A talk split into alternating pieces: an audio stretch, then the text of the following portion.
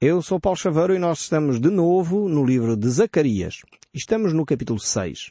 Temos verificado aqui uma série de visões que Zacarias tem recebido da parte de Deus. Visões que não são durante o sono, mas são visões que ele recebe estando ele acordado. E nós vimos no último programa uma visão também bastante simbólica, muito estranha também, que é uma mulher que voava dentro de um recipiente de medir cereais. E esta mulher nós verificamos que simbolizava a Babilónia comercial. Esta ideia da Babilónia é de facto o grande primeiro império que foi estabelecido pelo homem, eh, pelo rei Nabucodonosor, e de alguma forma tornou-se um símbolo, um símbolo uh, que a Bíblia utiliza, um símbolo de confusão, um símbolo de grande mescla de, de culturas, um símbolo de, de, poder e de orgulho. A Babilónia na Bíblia tem normalmente este, esta imagem.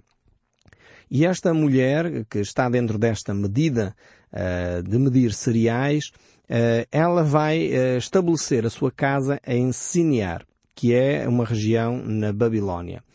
E então esta imagem ou esta visão que Zacarias aqui recebe representa de facto o poderio comercial, o poder económico, o poder do comércio no mundo. E verificamos que este poder se eleva sobre a terra e fica a pairar, a voar entre a terra e os céus. E na realidade nós temos sentido nas nossas carteiras, eh, na nossa vida diária, como o comércio influencia hoje a vida de qualquer cidadão. Nós praticamente hoje não conseguimos viver sem o comércio. Uh, estamos completamente dependentes uh, das lojas, estamos completamente dependentes do comércio para poder viver e o comércio aqui numa perspectiva até uh, supranacional, não só do nosso país, porque hoje o debate que se tem verificado tem muito a ver com se os países são ou não autossuficientes para uh, alimentar os seus povos e de facto esta mentalidade de um comércio global eh, por um lado tem as suas vantagens de manter os produtos, alguns deles baixos, mas já temos verificado que na prática, quando se torna uma especulação comercial, os prejuízos são eh, de facto muito maiores. Porque dispara os preços e são praticamente incontroláveis. Temos verificado também nas nossas próprias vidas subidas de alimentos que eram uh, praticamente impensável que eles subissem da forma como têm vindo a subir os preços. Eh, quer o leite, quer os cereais. Sempre pensámos que, afinal de contas, sendo nós um país produtor de leite, não faria sentido estarmos a pagar o leite ao preço que estamos, mas esta mentalidade de um comércio supranacional, acima das nações, que paira sobre a terra, Uh, que estão a ver como é que esta imagem de Zacarias se está a vivenciar hoje em dia, uh, é uma realidade. E, e, apesar do nosso país ter excedentes de leite, os, os, agricultores e os produtores de leite não o podem vender a preços baixos, uh, porque na realidade o comércio internacional é que dita as regras. Uh, percebem um pouco aquilo que Deus está a dizer aqui nas Escrituras, que tinha em primeiro lugar uma aplicação direta um, ehm, ao povo de Israel, porque estava a viver aquela realidade e Deus queria apontar ou mostrar as consequências de um comércio uh, que toma um lugar indevido. No fundo, esta mulher que está sentada dentro desta medida de cereal e que se eleva com asas, significa que o comércio que os israelitas aprenderam na Babilónia, porque eles até irem para a Babilónia, eram um povo de agricultores e de, de pastores. Uh, na realidade, eles agora aprenderam o comércio e esse comércio vai desvirtuar a sua própria vida. E verificamos nas Escrituras que uh, uh, esta imagem da mulher uh, normalmente conduz a uma desgraça. E, e, o próprio, o próprio texto bíblico diz exatamente isso, que esta imagem aqui era uma imagem de imundícia, uma imagem de corrupção, uma imagem de especulação comercial. E nós encontramos outros textos bíblicos que nos levam a esta reflexão e ao cuidado que temos que ter com as pequenas coisas. Por exemplo, em Mateus capítulo 13, verso 33, Jesus nos ensina algo tremendo, que se nós aplicarmos à nossa vida diária, nós teremos um ganho tremendo. Veja o que Jesus nos diz. Disse-lhes uma outra parábola. Jesus vai contar aqui uma história simples, eh, e quem faz pão ainda em casa sabe bem como é que isto funciona, que é no fundo eh, quando se coloca um pouco de fermento na massa, vai levedar toda a massa. E diz assim Jesus, o reino dos céus é semelhante ao fermento que uma mulher tomou e escondeu em três medidas de farinha, até ficar tudo levedado. Jesus utiliza esta imagem aqui para dizer que as pequenas ações uh, são como o fermento, que é uma pequena quantidade comparativamente com a farinha, mas que vai levedar toda a farinha. No pão, nós ficamos contentes porque o pão fica fofinho e etc.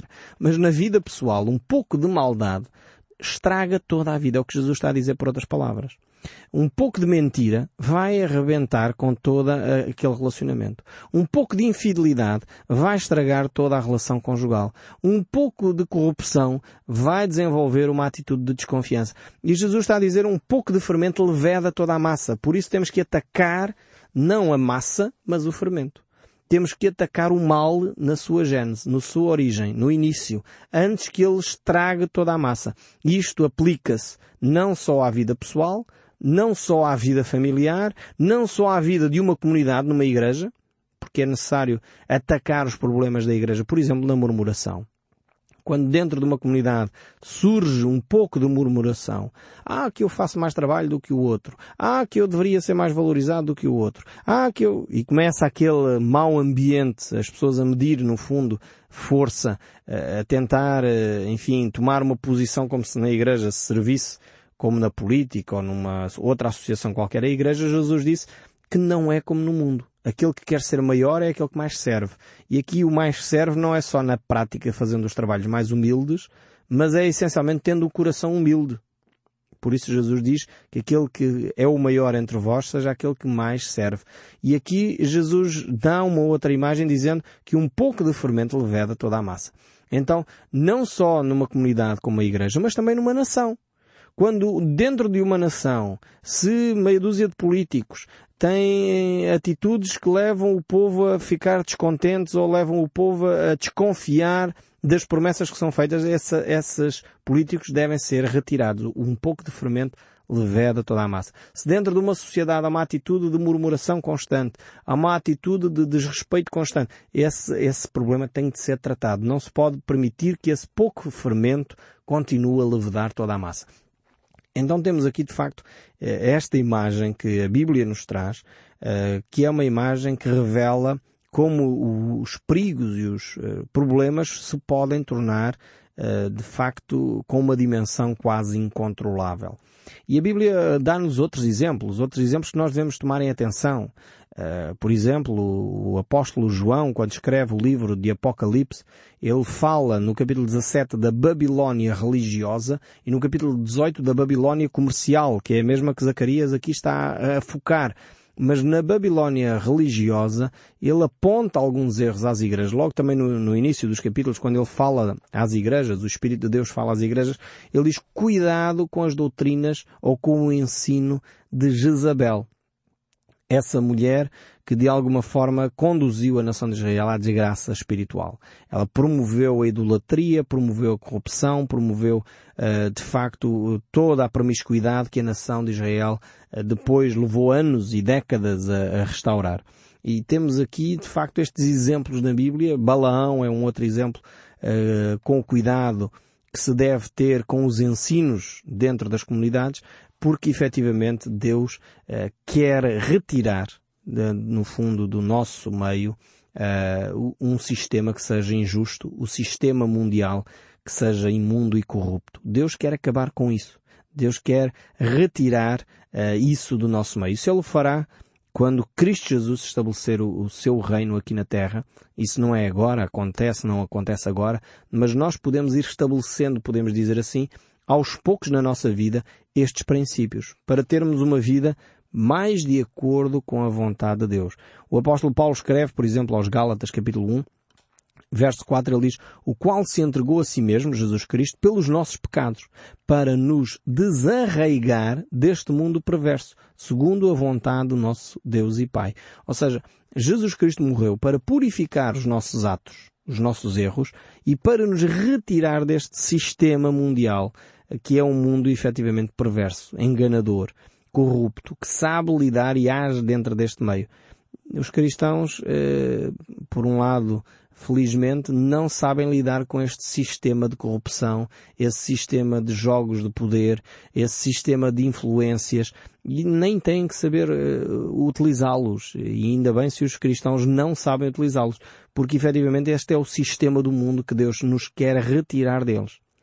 É vital que nós uh, tenhamos um coração humilde, é vital que nós aprendamos com Jesus, que é manso e humilde de coração. É vital que nós aprendamos a justiça e não a mexer e a manipular este sistema corrupto, este sistema injusto, este sistema que beneficia aquele que mais engana. Nós precisamos mudar esta mentalidade, mas isso só ocorre quando nós deixamos Cristo influenciar a nossa vida. Quando deixamos o ensino de Jesus tomar conta do nosso ser. Dessa forma, estas atitudes vão sendo alteradas. Então chegamos a esta visão aqui do capítulo 6 do livro de Zacarias. Nós temos dito que eh, o livro de Zacarias e Zacarias teve 10 visões. Nós já passamos por muitas delas. A primeira foi a dos cavalos junto à árvore da murta. Depois uma segunda sobre os quatro chifres, que representavam quatro nações. Uh, depois a terceira sobre os quatro ferreiros que eram juízes que iriam julgar essas nações, sendo a última pessoa de Jesus Cristo. Depois a quinta visão era o homem com o cordel de medir, que falava sobre a expansão que Deus iria trazer ao povo de Israel. A sexta visão depois foi sobre o sumo sacerdote, Josué, e aquele, aquela atitude de Satanás como o acusador uh, de, daqueles que são os filhos de Deus e sobre as pedras com sete olhos que tinham a vigilância do mundo. Depois temos a sétima visão que era o candelabro juntamente com as oliveiras, uma mensagem de esperança para o povo de Israel. A oitava que eram os rolos que voavam, a lei, a palavra de Deus eh, que tocava toda a humanidade, ou Deus pretendia que tocasse toda a humanidade através da nação de Israel é uma mensagem de ânimo também. Depois tínhamos a nona uh, visão, que é a mulher dentro dessa uh, medida de medir cereais, essa EFA, uh, que era uma, uma visão de juízo. E agora temos também a décima visão, que são uh, quatro, quatro carros que aparecem aqui com cavalos diferentes. E nós iremos então analisar hoje esta visão que Zacarias aqui tem no capítulo 6, verso 1. Diz assim, Outra vez levantei os olhos e vi, e eis que quatro carros saíram de entre dois montes, e estes montes eram de bronze. Aqui, mais uma vez, para que não reste dúvidas, Zacarias quer deixar uh, bem claro que ele não está a dormir, ele está acordado, e por isso mesmo ele levanta os seus olhos e vê. E vê o quê? Ele vê quatro carros que saíam de entre dois montes, e estes montes eram de bronze. Então alguns intérpretes pensam que estes montes aqui que Zacarias vê uh, representam o Monte das Oliveiras e o Monte Sião. Se esta for a interpretação correta, portanto estes dois montes representarem o Monte das Oliveiras e o Monte Sião, significa que estes carros e o próprio Zacarias se encontram no Vale uh, de Cedron ou no Vale do Rei. Uh, que era logo a seguir à cidade de Jerusalém. E ali temos então estes quatro carros uh, que têm os seus cavalos que os puxam. Os carros não eram carros mecânicos, como os nossos atualmente. Durante milhares de anos, os carros foram puxados por animais. Há bem pouco tempo que se inventaram os motores para os carros uh, como os nossos, mas naquela altura, de facto, os carros eram puxados por animais. E temos estes quatro cavalos que são muito semelhantes aos cavalos do livro de Apocalipse. Certamente poderíamos associar eh, esta imagem, talvez a outras interpretações, mas creio que, sinceramente, eh, esta imagem que Zacarias aqui eh, recebe é muito mais próxima da visão que o apóstolo João descreve no seu livro de Apocalipse. E por isso mesmo creio que vale a pena nós tentarmos entender a visão que João eh, descreve no seu livro e dessa forma retirar relações e lições para uh, o povo de Israel aqui. Uh, por um lado, esta visão de Zacarias é uma visão do futuro, uma visão sobre o período chamado uh, da grande tribulação, um período que será difícil para a humanidade, mas é um período em que a Igreja de Jesus Cristo não estará sobre a terra. A Igreja já foi retirada, Os cristãos uh, fiéis a Jesus Cristo foram retirados no, uh, no rapto da igreja, podemos usar essa expressão, porque é a palavra original que lá encontramos, quer no livro do Apocalipse, quer depois em Tessalonicenses, esta referência que o apóstolo Paulo faz. Um, depois então temos esta retirada da igreja, então há um período de dificuldade eh, no meio da terra, a qual eh, se chama o período de grande tribulação. Esse período de grande tribulação é um período onde vemos já a visão anterior que Zacarias teve da mulher que estava sentada dentro dessa, dessa medida, essa efa, essa medida de medir cereais que voava, onde há o estabelecimento de uma forma universal e reconhecida de um mercado internacional uh, mundial, não só europeu ou não só americano ou não só uh, africano, como hoje em dia alguns países começam-se a agregar em, em, em regiões, mas será um mercado mundial, ainda com implicações muito maiores do que aquela que nós já começamos a ver uh, as consequências da tal globalização que muito se fala, uh, quase inevitável que ela aconteça, mas que verificamos que efetivamente nos conduz a uma fragilidade maior, mas que o anticristo vai uh, se aproveitar desta situação. Uh, e por isso mesmo uh, verifica-se que este período será um período extremamente difícil. Nós depois, quando estudarmos o livro de Apocalipse, iremos ver com mais detalhe algumas das implicações para os nossos dias, uh, mas aqui o livro de Zacarias nos mostra esta perspectiva bíblica e por isso eu gostaria de voltar a ler esta visão que Zacarias tem aqui. Então no verso 1 diz assim, Outra vez levantei os olhos e vi, e eis que quatro carros saíram de entre dois montes. E estes montes eram de bronze. Então temos aqui o bronze, uh, estes dois montes, é um metal que de alguma forma é, é dos mais antigos da história da humanidade, uh, símbolo normalmente da imperfeição, uh, símbolo do pecado, e por isso é, é necessário que haja uma intervenção de Deus na própria humanidade. E depois vemos primeiro o primeiro carro, os cavalos eram vermelhos. No segundo carro, os cavalos eram pretos. No terceiro carro, os cavalos eram brancos. E no quarto carro, os cavalos eram baios ou amarelos, aquele creme claro. Uh, esta palavra baio uh, tem esta, esta ideia de um amarelo claro. Uh, e todos eles eram fortes, diz aqui o texto bíblico, eh, do livro de Zacarias. Na realidade, estes quatro carros, uh, mais do que o símbolo dos quatro carros, temos o símbolo dos cavalos em si mesmo. Uh, e como entendemos pelo livro de Apocalipse, se retirarmos as mesmas ilações, as mesmas lições, as mesmas interpretações, como dissemos, a Bíblia interpreta-se a si própria. Esse é um dos princípios básicos da hermenêutica, da interpretação bíblica, da, da exagese, é podermos retirar os ensinos da própria Bíblia. A própria Bíblia se interpreta a si mesmo. Então, quando olhamos para o livro de Apocalipse, verificamos que o cavalo vermelho representa a guerra. O cavalo preto representa a fome. E o cavalo amarelo representa a morte.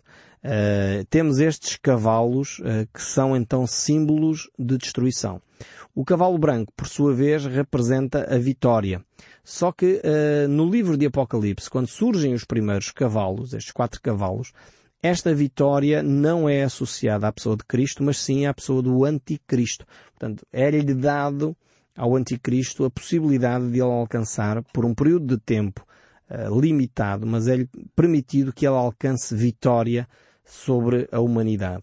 E por isso ele vai, de facto, desenvolver aspectos únicos. Se nós já trememos com a imagem de um Hitler que dominou a Europa de uma forma terrível e conduziu-nos à Segunda Grande Guerra, imaginemos um homem que tenha autoridade sobre todas as nações do mundo, que tenha todo o poder não só sobre a Europa, mas também sobre a Ásia, sobre as Américas e sobre a África e sobre a Oceania.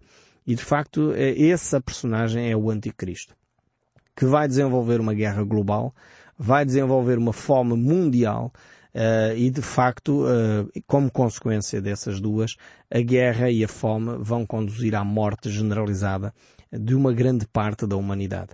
E isso nós uh, entendemos pela interpretação que verificamos no próprio livro do Apocalipse. Não é uma situação que nós, como cristãos, iremos passar, e nós entendemos isso pelos livros de Tessalonicenses, pelo livro do Apocalipse, e outros que entendemos que esse período de, eh, de prova que a humanidade passará eh, nas mãos do Anticristo não acontecerá com os cristãos, mas no entanto é um período que nós uh, podemos adiar, podemos dizer assim, ou acelerar, porque efetivamente a nossa atitude para com a corrupção, a nossa atitude para com a especulação comercial, a nossa atitude para com a mentira, a nossa atitude para com a fidelidade ou infidelidade, a nossa atitude para com a imoralidade, que no fundo nos afeta a todos a nossa atitude diária vai influenciar o poderio que este ser eh, terá mais ou menos sobre a humanidade e quando ocorrerá. Ele será vencido, sem dúvida, pela pessoa de Jesus Cristo, é isso que a Bíblia nos ensina, e de facto Deus estabelecerá no mundo o reino de Jesus Cristo, um reino que durará uh, mil anos e será de facto um reino de paz estabelecido aqui na terra, onde Deus uh, irá reinar e trazer a justiça social. Mas nós iremos ver estes detalhes, muito mais cuidados, no próximo programa. Por isso não deixe de ouvir o som deste livro. Que Deus continue a falar consigo, mesmo depois de desligar o seu rádio. Que Deus o abençoe e até ao próximo programa.